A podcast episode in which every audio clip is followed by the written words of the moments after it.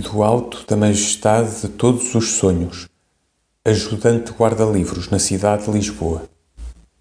Mas o contraste não me esmaga, liberta-me, e a ironia que há nele é sangue meu. O que dever humilhar-me é a minha bandeira que desfraldo, e o riso com que deveria rir de mim é um clarim com que saúdo e gero uma alvorada em que me faço. A glória noturna de ser grande não sendo nada. A majestade sombria de esplendor desconhecido. E sinto de repente o sublime do monge no ermo e do ermita no retiro, inteirado da substância do Cristo nas pedras e nas cavernas do afastamento do mundo.